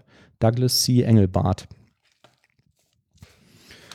1997 wurde er für sein Lebenswert mit dem Turing Award ausgezeichnet. Ja. Der Spannend. Engelbart. Der Engelbart, genau. Was war nochmal der größte Hit von Engelbert? War das nicht Lady, nee, Lady in Red? Wollte ich sagen, nee, das ist Christabel. Das ist Christopher, ja. Hm. Muss ich mal gerade aufmachen. Engelbert? Okay, während du suchst, kann ich kurz was erzählen. Ähm, wir, ich war mal im Kontakt mit einem, mit, äh, will ich das erzählen? Ja, doch, mache ich. Ähm, mit einem mm, Mitarbeiter von JetBrains, den wir gerne eingeladen hätten. Das ging jetzt aber aus terminlichen äh, Gründen nicht, aber wir versuchen das immer noch, das für die Zukunft mal zu machen. Und ähm, der hatte mich neulich angeschrieben, dass er eine ähm, Slack-Gruppe gestartet hat, .NET Germany, wo er ähm, in Slack gerne ähm, .NET-Entwickler ähm, zusammenscharren möchte, um dort irgendwie Themen zu diskutieren oder Probleme zu lösen oder so, dass man vielleicht mal kurz in diese .NET Germany Slack-Gruppe reinschreibt, ey, ich habe das und das und möchte das und das machen, was haltet ihr da und davon oder so, oder hat jemand schon mal das und das gemacht? Oder kennt jemand ein Framework für XY? Ähm, den Link dazu packe ich auch in die Show Notes. Mhm. Also Slack-Gruppe .NET Germany, falls da jemand mal reingucken möchte. Sollen wir uns einfach mal anmelden? Was meinst du? Ja, ich bin schon angemeldet. Echt? Ja, kannst du natürlich auch gerne machen. Den Link siehst du ja da, ne? Ja, und die Hörer werden es. Soll ich dir mal vorlesen für die Leute, die jetzt gerade nicht auf die Shownotes klick- klicken? Das ist slowfile.com, S-L-O-F-I-L-E.com slash slack, S-L-A-C-K, slash .NET minus Germany. Und darüber bekommt man den Invite für die Slack-Gruppe. Da ist er schon. Und da ist er schon, genau. Ja, waren schon einige Leute da. Ähm, ja, könnte vielleicht ganz nützlich sein. Ja, vielen Dank für diese Slack-Gruppe. Genau. Ähm, Nachrichten ähm, war für mich diese Woche die interessanteste. Microsoft Edge steigt um auf die Chromium Render Engine. Dö, dö, dö. Das ist ja wirklich mal ein Ding. Ja. Ich weiß nicht, was ich davon halten soll. Also einerseits ähm, ist es vielleicht nett, dass Edge damit mal mit einem Sprung vermutlich deutlich kompatibler wird zu modernen Webzeugs, als es aktuell der Fall ist. Andererseits fand ich Edge aber vorher auch gar nicht so schlecht und auch relativ flink und ich fand das eigentlich einen ganz guten Ansatz. Hatte nur immer das Gefühl, dass sie das wahnsinnig langsam weiterentwickeln. Ich habe das Ding eigentlich nie genutzt, richtig. ja, gut, ich muss zugeben, ich habe den auch immer dann benutzt, wenn der andere Browser aus irgendeinem Grund gerade nicht funktionierte, weil irgendein Adblocker oder irgendein Plugin da oder so irgendwie genervt hat. Aber ich habe jetzt nie das Gefühl gehabt, ich gedacht, das ist aber ein scheiß Browser, ne? Also wie man das vielleicht damals beim IE so in den Endphasen immer gedacht hat. Also ich fand das eigentlich schon einigermaßen okay. Ähm, ja, aber die möchten das jetzt so machen. Joe Bellifor sagte, letztendlich wollen wir das Weberlebnis für viele verschiedene Zielgruppen verbessern. Edge-Nutzer würden, Edge-Nutzer, oh, das ist ein schwieriges Wort, Edge-Nutzer würden bald von einer besseren Kompatibilität mit allen Websites profitieren. Außerdem werde Edge den Akku von Notebooks besser schonen und der Markenname Edge bleibt bestehen. Das heißt, der heißt Edge im Grunde genommen in Zukunft, aber da unter der Haube läuft eine andere Chromium Shell, genau, ja. Mhm. Also Chromium ist halt die, auf, die, die Kern-Render-Engine, die ist Open Source von dem Chrome. Die wird auch von anderen Browsern verwendet, wie Opera oder Vivaldi. Ähm, hat diese berühmte JavaScript V8 Engine, die ja dann auch Kern von Node.js ist, die ja jetzt auch bekanntermaßen relativ schnell sind. Ähm, was mir an der Geschichte nicht so gefällt, ist, du, wir schaffen irgendwie einen HTML-Standard. Der ja prinzipiell wird der Standard ja deswegen geschaffen, damit beliebig viele Hersteller beliebig viele Browser darauf aufsetzen können. Ja. Und wenn es jetzt dahin geht, dass am Ende alle den gleichen Rendering-Kern nutzen, dann ist halt dieses Ding das, was HTML ausmacht, ne? Also das, das definierende Element dann vielleicht irgendwann mal. Oder der, die, die eine Engine, die halt ähm, festlegt, wie ein Standard auszulegen ist. Ähm, finde ich schade. Ich finde es merkwürdig, dass Microsoft das nicht anders hinbekommt, um ehrlich zu sein. Mit so einer, mit so einem Manpower im Hintergrund, dass sie es nie geschafft haben, irgendwie einen vernünftigen Browser langfristig zu etablieren. Ich glaube, das fing ja eigentlich schon damit an, dass die ähm, im Grunde von Anfang an nie groß auf das Internet gesetzt haben. Ne, Bill ja. Gates sagte doch, das wäre quasi so eine Eintagsfliege und irgendwann interessiert sich kein Schwein mehr dafür. Ja, meinst du, daran liegt das noch? Ja, ich weiß nicht. Also, die haben es meiner Meinung nach irgendwie zu spät begriffen und da zu wenig Ressourcen eingesetzt und irgendwie haben die jetzt nie den, äh, den Dreh bekommen, der echt was. Ja. Ja, aber heute sind sie andererseits irgendwie ganz groß irgendwie bei, bei Azure und äh, ähm, irgendwie Cloud äh, Computing und so, ne? Und dass dieses Unternehmen, was irgendwie so viel Manpower und Know-how hat und letztendlich auch finanzielle Mittel, es halt nicht schafft, ähm, einen vernünftigen Browser mal irgendwie zu schreiben. Ich, es, muss, es muss unglaublich komplex sein, das zu machen. Ne? Kann ich mir irgendwie nicht, nicht anders erklären. Aber dass man so einen, so einen Rückstand nie wieder aufholen kann, finde ich merkwürdig. Ja, so vielleicht hängt das wirklich mit den Prozessen bei denen intern zusammen oder so. Oder, ja. oder meistens ist es ja auch, du fängst an, in irgendeine Richtung zu laufen. Ne? die Richtung, die ist irgendwie nie korrekt, die führt dich irgendwie nie richtig zum Ziel. Ja. Und du müsstest eigentlich sagen, so komm, wir müssen das ganze Zeug jetzt abhauen, wir müssen nochmal von vorne anfangen. Ne? Und ich könnte mir höchstens vorstellen, dass die dann eine gewisse Richtung von Anfang an eingeschlagen sind und nie wirklich von dem Kurs abgewichen sind. Hundertprozentig, sondern immer nur korrigiert haben. Aber ich meine, wenn du nach Osten läufst, ne, dann kommst du auch nie nach Westen, wenn du sagst, komm, wir machen jetzt ein bisschen weiter rechts. das so, ja. Ich meine jetzt hier, ähm, was jetzt Microsoft Azure betrifft, ne, da war es ja so, dass im Grunde genommen schon Amazon und ich glaube sogar auch Google schon so gewisse ähm, Cloud-Plattformen angefangen haben oder teilweise schon hatten. Also Amazon war ja schon dabei gewesen und die haben das ganze Ding beobachtet und haben gesagt, so pass auf, jetzt kommen wir auch mit unserem Ding ja. und haben da wirklich von der Pike auf angefangen und sich überlegt, so wie können wir mit der Konkurrenz, Konkurrenz Schritt halten und wie können wir äh, da vielleicht sogar besser werden. Und heute ist das habe ich mir sagen lassen, sogar jetzt der größte und auch vielleicht erfolgreichste Cloud-Anbieter. Mhm. Habe ich irgendwo gelesen. Ja, das ist auch eine ähm, tolle Technologie und Plattform, keine Frage. Definitiv, also das ist schon Aber ziemlich. Äh, trotzdem frage ich mich halt irgendwie, so, so Open Source Projekte, es gibt ja jetzt nicht nur Chrome, du kannst ja auch Firefox benutzen, der ja jetzt auch seit diesem, seit die auch diese Quantum Rendering Engine umgestellt haben, ja auch ein richtig schneller, schicker Browser geworden ist. Und ähm, die schaffen es doch auch ohne Chrome. Und die haben ja auch irgendwann angefangen. Ne? Also das weiß nicht, die Alternative wäre jetzt vielleicht gewesen zu sagen, ähm, hey, wir machen das Ding Open Source, so wie es ja jetzt gerade Trend ist. Sie haben ja gerade auch Windows Forms und WPF und so als Open Forms, äh, als Open Source äh, ähm, released. Ähm, und dann können halt alle daran mitarbeiten. Dann kriegen wir vielleicht mal ein bisschen mehr Tempo da drauf. Ne? Also ich weiß nicht, woran es liegt. Zu wenig Leute? Ist das zu teuer, sowas zu entwickeln? Keine Ahnung. weiß nicht, vielleicht ist das auch so, dass man, ähm, ich meine, die hatten ja diesen Internet Explorer gehabt und irgendwie wollte man irgendwie vielleicht kompatibel sein, ja, und hatte das wahrscheinlich so ein, so ein ähm, ist das so eine richtig aufgeblähte Sache? Ja, aber das, der, der Edge kommt war ja, richtig schon, zum Kern. war ja schon ein Rewrite, ne? Also die haben sie ja wieder bei Null angefangen und letztendlich frage ich mich auch, na gut, wenn das Ding die Chromium Engine verwendet, warum soll ich dann überhaupt noch den Edge benutzen? Das ist ja der einzige Grund, ist ja dann, dass er vorinstalliert ist bei Windows. Ne? Ich weiß nicht, ob dann hinterher Plugins, ob das irgendwie dann eine eigene Architektur gibt oder so. Ne? Das könnte vielleicht noch so ein Ding sein, aber ähm, ja, wenn ich Chromium verwenden will, nehme ich halt den Chrom. Ne? Ja, aber ich meine, war das, war das nicht immer so gewesen? Ich meine, was du jetzt sagst, ich meine, man hat den Internet Explorer, also vielleicht geht es auch mir nur so, ne? aber ich habe den Internet Explorer nur verwendet, wenn ich äh, Windows neu installiert hatte, Um den Chrome faul- runterzuladen. Chrome Oder runterzuladen Firefox. und ich ja. zu faul war, den, den Chocolati irgendwie zu installieren. ja, ja, klar. Ja. Und dann immer das Gleiche, ja. Ich mache dann den, den, ähm, ich mache dann quasi den ähm, Internet Explorer auf. Hm. Und dann kommt erstmal die erste Sicherheitsabfrage und dann muss ich erstmal sagen, ja, ich akzeptiere das. Nein, ich möchte nicht mehr gestört werden durch die Fragen und ich möchte jetzt hier die Ausnahmeregelung hinzufügen, ja.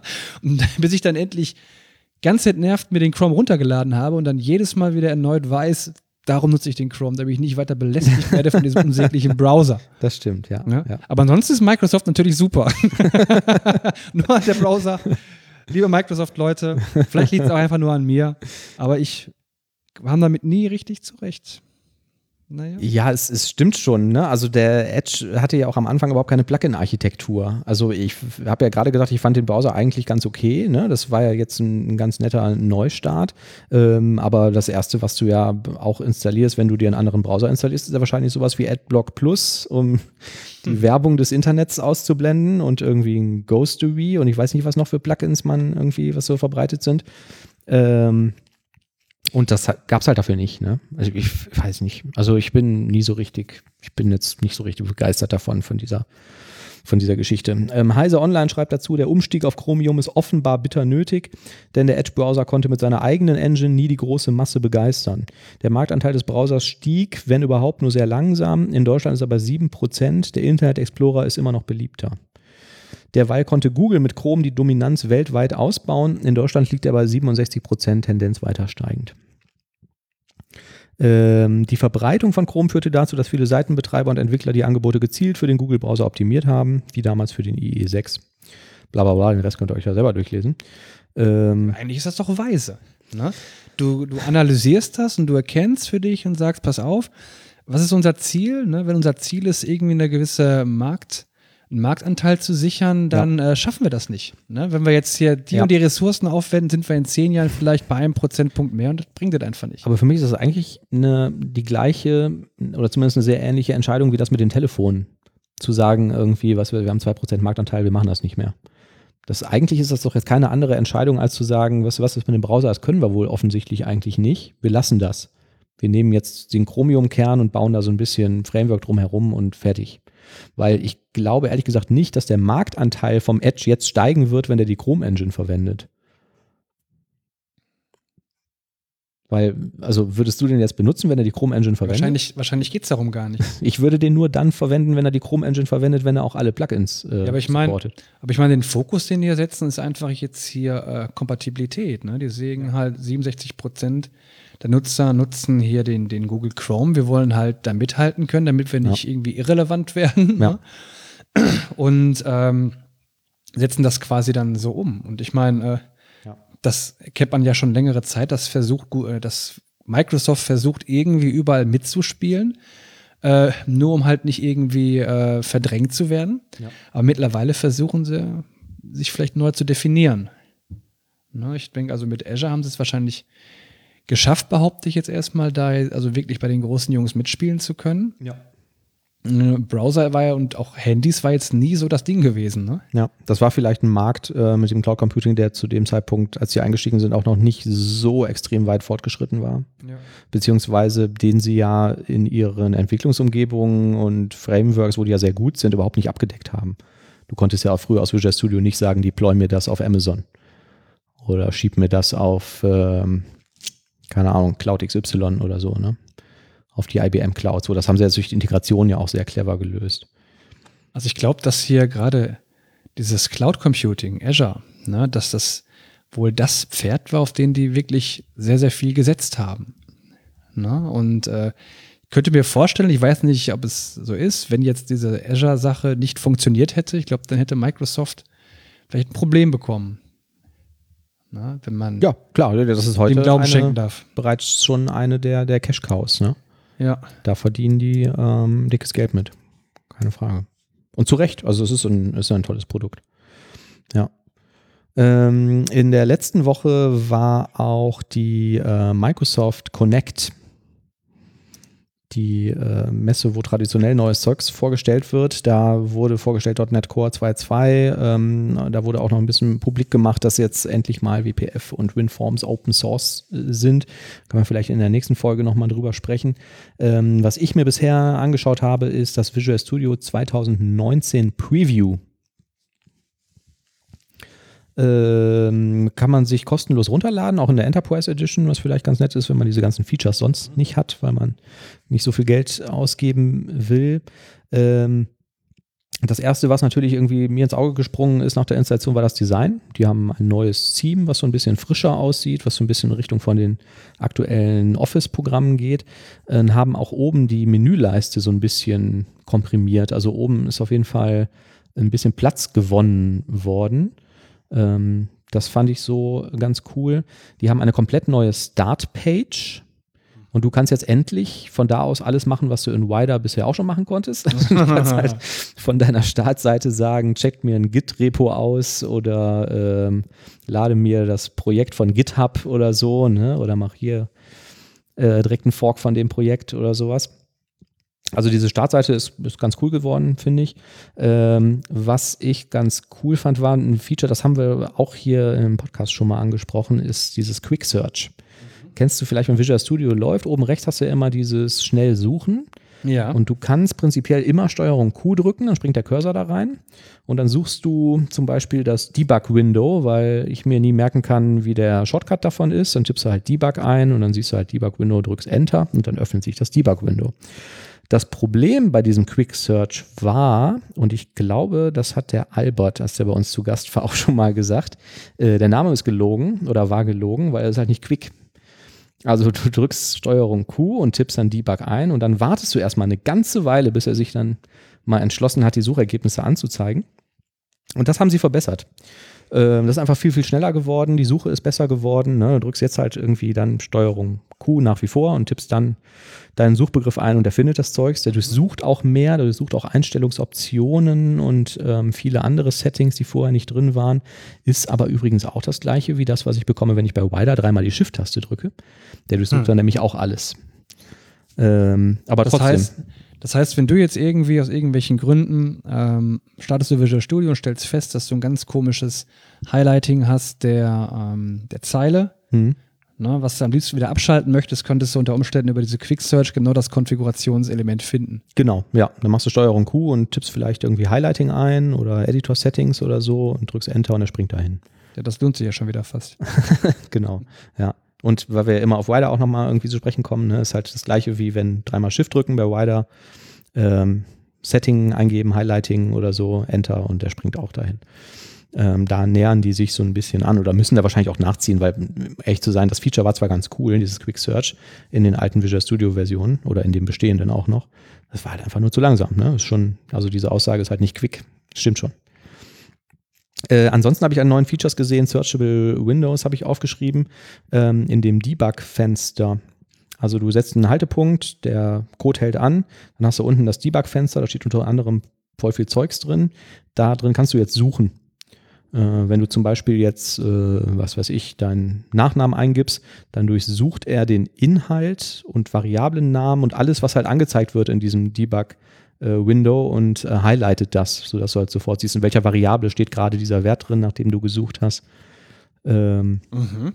Das hat man vorher nur bekommen, wenn man so Plugins wie Oscode oder so. Richtig, ich wollte es hat. gerade sagen. In Oscode ist das ja auch drin. Genau, ja, ja. Ähm, ich weiß jetzt nicht, bei Oscode ist es auch im Debugger-Window, das habe ich ehrlich gesagt noch nicht gesehen. Also in dem, dass du bekommst, wenn du so ein Hover-Over machst. Ne? Mhm. Du fährst mit der Maus über eine Variable und dann geht ja dieses Fenster auf, was von Oscode getauscht wird und wo du dann mit Oscode auch rekursiv suchen kannst. Ob das da geht, weiß ich nicht, das habe ich noch nicht, äh, mir noch nicht angeschaut. Ähm, und was sie haben, sind diese Code-Hints unter dem Scrollbalken. Du hast den Texteditor, hast rechts den Scrollbalken und unten rechts ist so ein Ausrufezeichen, wenn irgendwas mit, dem, mit der Code-Analyse nicht in Ordnung ist. Wenn er sagt, hier hast du irgendwie mit deinem Typ davor geschrieben, anstatt var zu verwenden oder so. Und kannst dann über Steuerung EC einen Code Cleanup machen. Also das gleiche Das Kürzel gleiche wie der ReSharper. wie ReSharper, das gleiche Kürzel und das gleiche Feature, weil genau das macht der ReSharper, der zeigt dir das auch an der gleichen Stelle an. Ähm, und auch da kannst du dann halt schnell deine Fixes irgendwie reinbringen. Genau. Ich weiß nicht, vielleicht braucht man irgendwann keinen ReSharper mehr. Hm. ich wage es zu bezweifeln. Merkwürdige Vor. Also ich meine, ich habe ja ein bisschen Angst, ne? Hier mit dem neuen Visual Studio, Warum? weil bis jetzt, vielleicht bilde ich es mir nur ein, aber bei jeder Visual Studio Version wurde es ein bisschen, wurde es langsamer und langsamer und langsamer. Ja, wobei Veto, also bei den letzten Updates, also diese, wo sind wir jetzt 15, ne? 15 8, 15 9 und so, gab es auch immer wieder Sachen, die schneller geworden sind. Weil sie auch vorher. zu was? Zu der vorherigen Version. Nee, überhaupt, weil sie auch vorher unerträglich langsam waren. Also was wahnsinnig schnell geworden ist, was vorher langsam war, war, du hast eine Solution geöffnet und ähm, die ist halt komplett geladen und jetzt gehst du hin und wechselst den Branch. Mhm.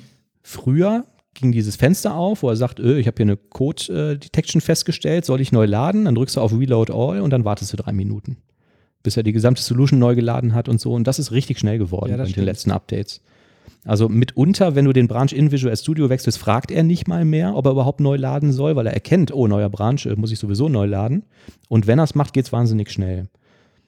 Aber ich habe ähm, beispielsweise mal für ein altes Projekt letztens mal Visual Studio 2010 geöffnet. Ja, Das ist so wie Windows 90 heute booten auf moderner Hardware. richtig. Und das ging richtig rubbel die Katz. Ja, Na, und da habe ich mir gedacht, so, ähm, was ist passiert? ja. Na? Es war Ja. genauso schnell wie jetzt gerade der Rider. Genau, da ist dann halt das einzige Problem, genau, da ist das einzige Problem halt, dass Visual Studio die aktuellen Templates nicht supportet. Ne? Da kannst du dann nicht sagen, mach mal ein neues .NET Core Projekt. Schade, ja. Ja, aber hast schon recht, ne? Es ist schon, ähm, ja, manchmal fragt man sich, müssten die das nicht vielleicht auch mal aufräumen? Aber ich meine, das ist ja jetzt Die Engine mal umstellen auf äh, Rider oder so. Ja, ich meine, mit Visual Studio Code, da haben sie es ja auch geschafft. Ne? Also Das Ja. haben die ja, da läuft da drunter äh, Webtechnologie Mhm. und ähm, die ganzen Probleme fingen doch eigentlich an, als sie ab 2000, ab Visual Studio 2010 WPF unter der Haube verwendet haben für den Editor. Oh ja, Und dann wurde es langsamer und langsamer oh und ja. langsamer. Oh ja. Und irgendwann muss doch mal einer da oben sagen, komm, wir lassen das mal mit WPF. Ja. Und wir verwenden jetzt vielleicht einen ähnlichen Kern wie bei Visual Studio Code. Ja, ähm, stimmt. Also A, die eine Geschichte stimmt, ich erinnere mich auch noch. Und dann haben die ähm, auch x Updates rausgebracht, weil sie selber auch gesagt haben, das ist viel zu langsam mit WPF und haben das dann auch mit Updates immer wieder schneller gemacht, sodass man überhaupt mal wieder damit arbeiten konnte. Ähm, richtig, das ähm, war damals echt furchtbar. Und ähm, auch richtig, äh, ja, aber das ist wahrscheinlich einfach zu teuer. Du kannst so ein Mörder-Ding nicht einfach mal neu schreiben ohne halt zu sagen, ich verzichte auf alle Features. Und das haben sie ja gemacht mit Visual Studio Code. Ne? Also du hast in Visual Studio Code keinen WPF-Editor. Du hast keinen Windows Forms-Editor. Du hast keinen Application Insights. Und du hast einfach wahnsinnig viel Zeugs nicht drin. Ne? Muss man sagen. Klar ist das schneller, aber kann auch sehr viel nicht. Was Visual Studio kann. Ja, aber kannst du das dann nicht vielleicht durch eine Plugin-Architektur vielleicht realisieren, dass du sagst, Ja. okay, ich Ja. ziehe mir jetzt den WPF-Editor, weil ich ihn wirklich jetzt erst brauche. Ja. Ich meine, das machen die ja auch so ähnlich jetzt, jetzt schon Visual Studio. Ne? Also du kannst natürlich sagen, ich möchte das für die und die Features verwenden Mhm. ne? und die anderen lasse ich halt draußen. Ja. Da geht es dann aber in erster Linie um äh, darum, dass du die Festplatte schonst. Ja. Kommt mir so vor. Ne? Ja, ich hatte ja schon mal erzählt, und das ist auch ein Thema, über was ich mit dem Gast äh, sprechen wollte, der ähm, ähm, ja, es leider ähm, dann doch nicht konnte, aber vielleicht kommt er ja noch. Ähm, bei JetBrains, in dem JetBrains äh, Blog, wir werden nicht bezahlt oder irgendwie gesponsert von denen. Ich erwähne das immer nur, weil, weil ich diese Tools halt nutze und weil fast jeder, den ich kenne, irgendwie diese, diese Dinger nutzt, also wie Sharper oder so. Die hatten halt mal so eine Performance, Visual Studio Performance Serie, wo sie irgendwie auf Blogpost gesagt haben, warum ist das eigentlich so langsam? Warum dauert das so lange, wenn ich einen ReSharper installiert habe, eine Solution zu öffnen? Und ähm, der, der ganz wesentliche Punkt, haben, was, was die halt gesagt haben, ist, ähm, Visual Studio ist eine 32-Bit-Anwendung. Und wenn ich eine komplexe Solution öffne, kann ich einfach nicht viel Speicher adressieren und habe das Problem, dass ich wahnsinnig komplexe Operationen machen muss, also die gesamte Solution parsen, alle Tokens, alle Elemente, die irgendwie da drin sind, parsen, alles auslesen und so und irgendwie bewerten, ähm, braucht halt wahnsinnig viel RAM. Und ich habe die Zahl nicht genau im Kopf, aber 40 oder 50 Prozent der gesamten Zeit sind die nur mit Garbage Collection beschäftigt um den Speicher wieder freizuräumen. Es ist einfach viel zu wenig RAM in diesem 32-Bit-Prozess. Daran arbeiten die jetzt, indem die unter der Haube einen 64-Bit-Prozess für ReSharper aufmachen und dann über so eine Schnittstelle mit diesem kommunizieren aus Visual Studio heraus, einfach um zu sagen, so wir müssen da diese 32-Bit Speicheradressierungsgrenze aufbrechen, weil das wahnsinnig viel Performance kostet. Und da hatte ich von Microsoft auch mal irgendwo gelesen, dass die halt sagen, wir stellen Visual Studio das bestehende nicht auf 64-Bit um, weil damit wäre erstmal alles kaputt. Also alle bestehenden Plugins würden nicht mehr funktionieren, alle Editoren, alles was drin wäre, ist im Arsch. Tja. Ja. Vielleicht wäre das trotzdem gut. ja, genau. Ich meine, ich kann, man kann das Ja, jetzt aber- auch noch ewig lange weitergehen lassen. Aber, aber, denke, aber was würdest du machen, ne? wenn du jetzt, wenn du jetzt der Verantwortliche wärst, dann würdest du sagen, okay, schmeiß es weg, schreib's neu 64-Bit. Aber was rauskommen würde, wäre wahrscheinlich sowas wie Visual Studio Code. Ja, Im Prinzip haben sie es ja gemacht. Ne? Eben. Wahnsinnig schlank, ne? irgendwie wahnsinnig schnell zu starten und alles, was dir da fehlt, rüstest du über Plugins nach. Haben wir ja. Du kannst ja Visual Studio Code benutzen. ja. Ja. Dann frage ich mich so, ähm, wie haben die Jungs von JetBrains das mit dem Rider gemacht? Ich meine, die haben auch irgendwie angefangen Ja.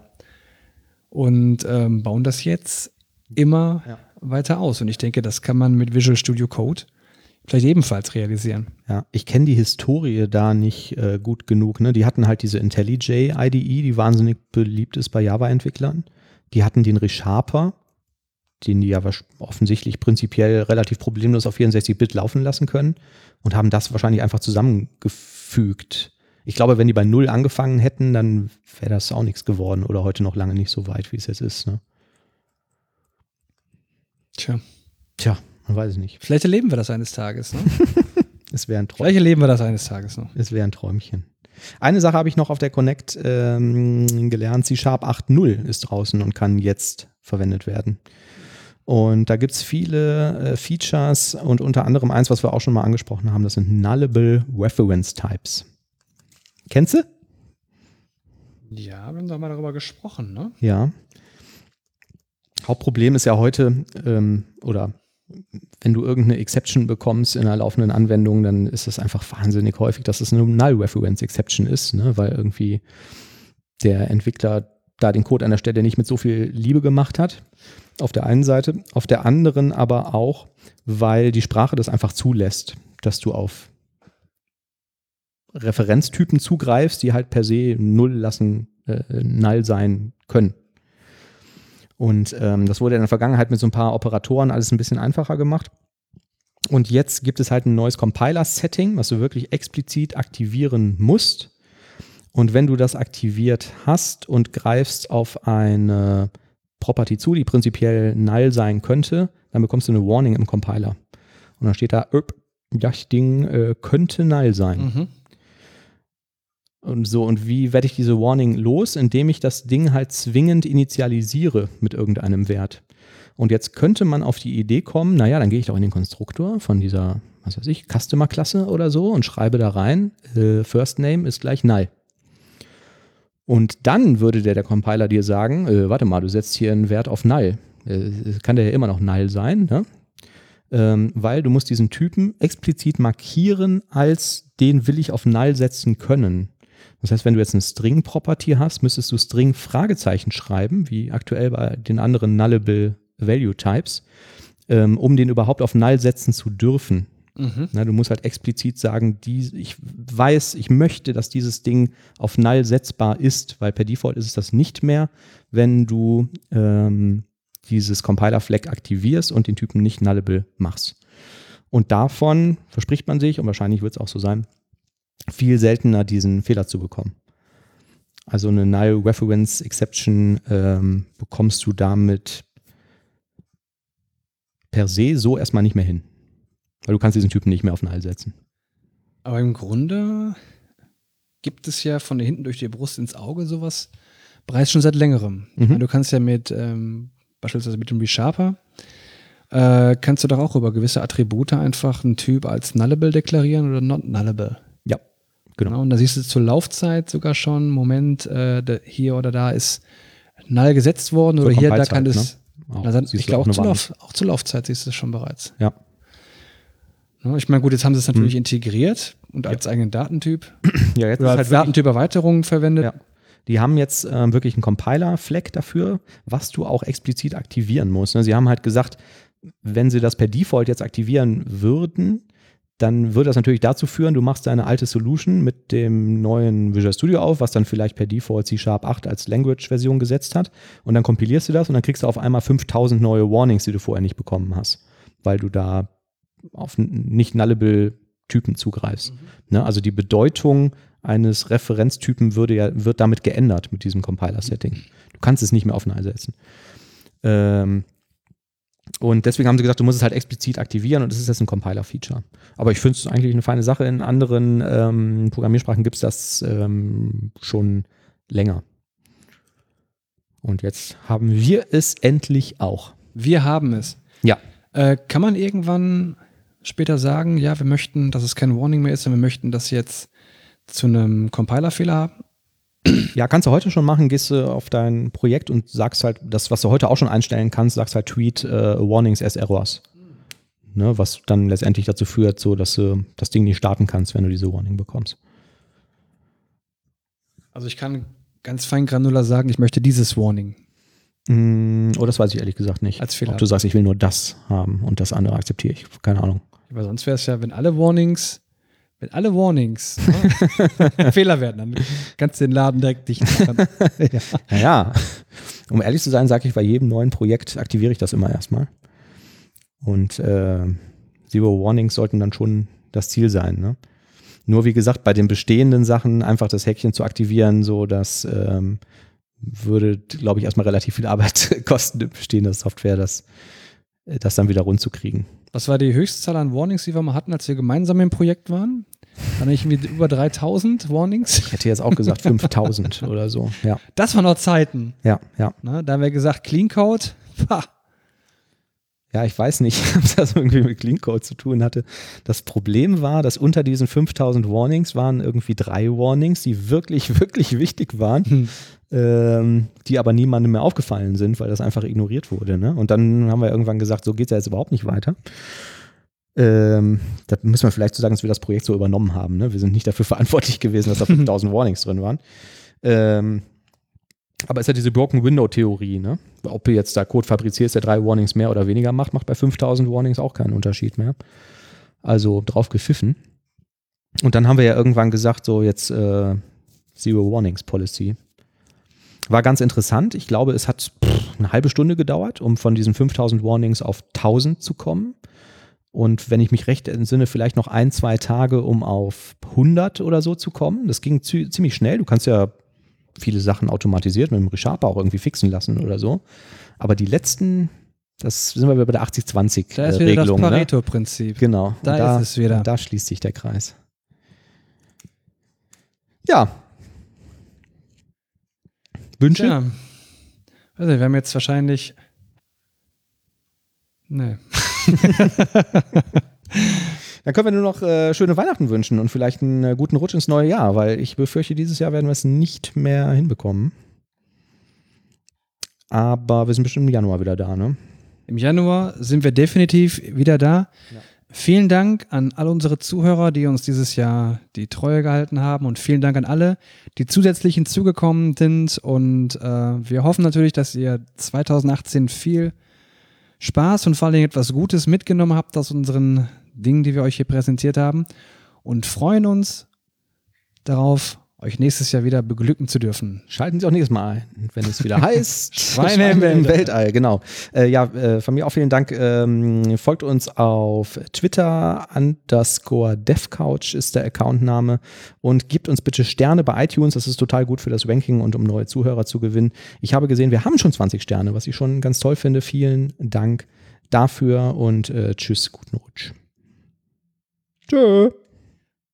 Bye, bye.